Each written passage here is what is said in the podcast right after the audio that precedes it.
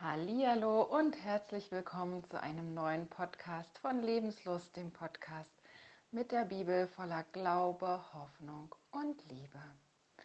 Mein Name ist Christine und ich habe dir heute wieder einen frischen Podcast mitgebracht, nachdem wir eine längere Pause hatten, die länger war als üblich. Ich bin mit den Vorbereitungen beschäftigt unserer Silberhochzeit, was mich sehr freut. Und natürlich äh, in ein paar Tagen kommt mein Buch heraus. Und auch da gab es noch einiges zu tun, sodass ich es nicht geschafft habe, vorher einen Podcast aufzunehmen. Aber heute möchte ich euch zuerst eine wahre Geschichte erzählen, gestern erlebt. Wir waren äh, gemeinsam in einem äh, Strandbad. Bei uns in der Nähe ist ein See, ein sehr schöner See. Und wir waren ein Stück vom Strand entfernt an einem schattigen Plätzchen, hatten drei unserer vier Kinder mit. Und ähm, nach einer Weile kam neben uns eine Kindergruppe mit drei Erziehern. Wir stellten schnell fest, dass das so ein, ein Kinderheim sein muss. Und die Kinder durften dann auch ins Wasser und es war eigentlich soweit alles ganz nett. Und unsere Kinder waren unterwegs mit einem Paddelboot und einem äh, Stand-up-Board. Und ähm, nach einer Weile benutzten sie das nicht mehr und es lag am Strand und sie spielt mit einem Ball. Und ich gucke meinen Mann an und sage, hm, ob die Kinder aus dem Kinderheim, ob wir denen anbieten wollen, dass wir mal eine Stunde mit denen ein bisschen paddeln üben. Und es kommt tatsächlich manchmal vor und er sagt zu mir, dasselbe habe ich auch gerade gedacht. Und dann bin ich zur Erzieherin, habe sie angesprochen, habe gesagt, ähm, ich wollte fragen, ob die Kinder vielleicht Lust haben, dass wir eine Stunde mit denen ein bisschen paddeln üben. Und ist ja auch ganz schön für Gleichgewicht und Selbstbewusstsein. Und die Kinder dann, ja, ja, ja. Und dann äh, sind wir also mit einer Horde Kinder los und wir haben die aufgeteilt. Mein Mann hat mit dem Stand-up-Board ihnen da so ein paar Sachen gezeigt und ich hatte die Kinder am Paddelboot. Und dann haben wir gewechselt und dann kamen die nächsten und wir waren also gut beschäftigt und die Kinder hatten Spaß. Und ähm, als die Zeit dann um war oder dann kamen auch keine Kinder mehr, dann sind wir zurück und dann sagt meine Tochter zu mir, hm, die Erzieherin hat zu den übrigen Kindern gesagt, das war gar nicht nett gemeint ihr wart nur so laut und die wollten verhindern, dass ihr hier so einen äh, Ärger macht und die ganzen Badegäste stört. Und darum äh, haben die das mit euch gemacht, damit ihr Ruhe gebt. Und ich habe erst mal geschluckt und habe gedacht, wow, was für eine Wahrnehmung. Das ist echt krass. Also ich glaube, wir haben mit dem, mit dem Paddleboard und, und mit dem Boot die Badegäste mehr gestört als als wenn die Kinder dort gebadet hätten. Aber auch so, ich habe gedacht, was, was bringt sie den Kindern für eine Sicht der Welt bei? Was ist das für eine Wahrnehmung, die sie hat? Und wie glücklich wird sie damit? mir ging das noch eine ganze Weile nach und dann habe ich so gedacht, wo sind bei mir vielleicht auch manchmal solche Wahrnehmungen, solche ja, einfach falsche Dinge, die, die ich als, als richtig annehme und glaube, die aber nicht wirklich der Tatsache entsprechen.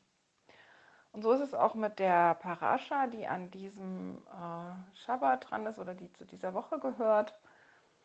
Wir beginnen das fünfte Buch Mose in der neuen Parascha. Und Mose erzählt den Israeliten nochmal, also dieses dieses fünfte Buch Mose wird auch als zweite Tora äh, bezeichnet. Wir haben ja zum Beispiel auch im ersten Buch Mose den ersten Schöpfungsbericht und dann kommt nochmal der zweite Schöpfungsbericht. Und so wird uns hier also gesagt, die, die erste Tora war eben für die Menschen, die das miterlebt haben. Und hier in der zweiten Tora, wo Mose nochmal alles erzählt, ist es für die, die es nicht miterlebt haben, sondern die es nur vom Hören kannten. Das ist nämlich ein Unterschied. Wenn ich Augenzeuge bin und tatsächlich etwas gesehen und miterlebt habe, dann bin ich viel sicherer und viel ja, unerschütterlicher auch, wie die Apostel zum Beispiel auch, in dem, was sie gesehen haben, als wenn ich nur davon höre. Mose erzählt ihnen das jetzt hier alles nochmal ganz eindrücklich, damit sie das wirklich ja, so empfinden und so nochmal in Eindrücklichkeit hören, dass es wirklich ihre Geschichte ist. Und er erzählt ihnen hier auch, dass die Kundschafter eben ins Land gehen sollten. Und ähm, ja, zwei Kundschafter sagten, das Land ist gut, zehn Kundschafter sagten, aber da sind Riesen drin, das ist ganz furchtbar. Und dann sagt Mose hier, ihr habt euch gegen das Gebot des Herrn eures Gottes aufgelehnt und euch geweigert, in das Land hineinzuziehen. Ihr habt in euren Zelten gemurrt und gejammert, weil der Herr uns hasst hat er uns aus Ägypten hierher geführt, damit wir von den Amoritern vernichtet werden. Das ist eine ähnliche Wahrnehmung wie die von der Erzieherin. Ähm, ich habe mit den Kindern nicht gespielt oder ähm, weil, weil sie mich gestört haben oder weil sie mich genervt haben. Das, das ist ja völlig irrational, auch diese Annahme. Und genauso wenig hat Gott sie aus Ägypten geholt, weil er sie hasst aber so sind manchmal unsere Annahmen. Uns kommen sie in dem Moment völlig klar vor und doch sind sie falsch. Deswegen lohnt es sich manches immer wieder auch zu überprüfen, was haben wir für, für Grundannahmen. Heute spricht man auch viel von Glaubenssätzen. Ähm, ja, ich, ich bin nicht gut genug oder ich, ich bin nicht, ähm, ich habe nicht genauso viel zu sagen wie die anderen oder ähnliche Sachen, die sind eine Lüge. Wer sagt das denn? Wer beurteilt das?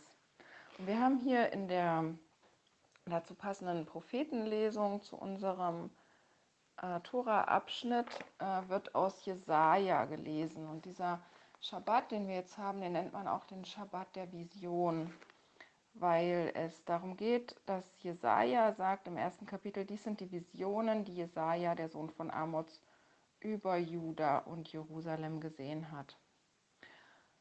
Und da sagt er eben auch, höre Himmel, Erde, pass auf, dies sagt der Herr, ich habe Kinder großgezogen und versorgt und durch mich haben sie es zu etwas gebracht, aber sie haben sich von mir abgewandt. Ochsen und Esel kennen ihren Besitzer und den Futtertrog ihres Herrn, aber mein Volk Israel, mein Volk begreift nichts. Sie haben sich vom Herrn abgewandt, haben den Heiligen Israels verworfen und sich von ihm losgesagt. Das ist also die Kritik, die Jesaja bringt. Und das ist auch dieselbe Kritik, die Mose immer und immer wieder bringt und auch für die Zukunft prophezeit hat. Sie haben sich abgewandt.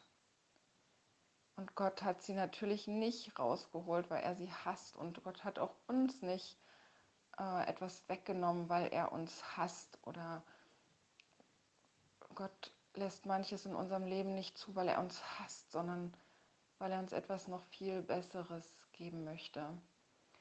Und das ist das, woran wir uns in dieser Zeit besonders erinnern. Wir befinden uns jetzt in den drei Wochen, sogar in den letzten Tagen vor dem 9. Av. Das ist der Tag, an dem beide Tempel zerstört worden sind. Also der erste Tempel ist schon mal an einem 9. Av zerstört worden und der zweite Tempel dann auch wieder an einem 9. Av. Und der ist am Samstag. Wir begehen den als Tag am, am Sonntag, weil am Schabbat trauern und fasten wir nicht. Und äh, an diesem Tag erinnern wir uns eben daran, dass der Tempel zerstört ist und nicht mehr auf der Erde ist. Aber wir, die wir an den Messias Jeshua glauben, haben noch einen ganz anderen Ausblick. Und zwar ist die Frage, die sich ein Jude immer stellt, es ist verboten, etwas mutwillig zu zerstören. Das ist für uns ganz klar verboten. Das ist nichts, was was, was Gutes wäre. Und ähm, warum hat Gott zugelassen, dass der Tempel zerstört wird? Die Stiftshütte hat er nicht zerstören lassen, die hat er verschwinden lassen, versteckt. Sie ist bis heute nicht gefunden. Aber der Tempel wurde zerstört zweimal. Und er wurde immer wieder prachtvoller aufgebaut. Ja, Herodes, sein Tempelkomplex, der erst kurz vor der Zerstörung ja fertig wurde, der war gigantisch, der war absolut Wahnsinn. Die Jünger waren so begeistert, sie haben Jeschua angesprochen, haben gesagt, schau dir das an. Und Jeschua hat sie schon vorgewarnt und hat gesagt, hier wird nicht ein Stein auf dem anderen bleiben. Und Gott sagt, oder es ist eine, eine Halacha, auch ein, eine äh, Weisung, äh, man darf keine Synagoge zum Beispiel zerstören, es sei denn, man möchte eine prachtvollere bauen. Und genauso macht Gott es. Gott möchte einen prachtvolleren Tempel bauen aus lebendigen Steinen so wie Yeshua es uns deutlich gemacht hat. Und wir haben in anderen äh, Podcasts ja auch schon gehört, wie sehr Yeshua darauf hinweist, dass er dieser neue Tempel ist, dass sein Leib dieser neue Tempel ist und dass wir dazugehören dürfen zu diesem prachtvollen Bau. Und es gibt ein, ein ganz, ganz, ganz, ganz tolles äh, Zitat im Midrash. Da steht sogar, dass zur Zeit der Zerstörung des Tempels der Erlöser bereits geboren wurde. Und wir wissen genau, dass Jeschua eben vorher geboren und auch äh, gekreuzigt und auferstanden ist. Gott hat also den alten Tempel erst beseitigen lassen, nachdem der Grundstein für den neuen gelegt war und der Beginn für diesen Tempel, zu dem wir alle dazugehören. Und das zeigt uns doch alles, dass Gott niemals schlechte Absichten hat, dass Gott auch nicht die Kontrolle über diese Erde abgegeben hat oder irgendetwas verloren ist, sondern er ist da und er liebt uns. Und an uns ist es, diese Wahrnehmung zu korrigieren, umzukehren zu ihm, wieder hinzugehen und zu ihm zu sagen, zeig mir, was du für mich vorbereitet hast. Ich glaube daran, dass du gute Pläne hast so wie wir gute Pläne für diese Kinder hatten. Und ich denke, das könnt ihr auch gut verstehen und vielleicht kann man auch sehen, dass Gott wirklich, wirklich gute Pläne für uns alle hat. Auch wenn manches nicht so gut aussieht, auch wenn es viel Leid gibt und gab und sicherlich auch geben wird, aber wenn wir uns ihm anvertrauen, dann sind wir nicht verloren, dann wird es gut für uns. Und ich wünsche dir, dass du das erlebst und dass du zu Gott gehst und wirklich da auch deinen Halt und deinen Frieden findest. Ich wünsche dir einen wunderbaren Sommertag und bis bald.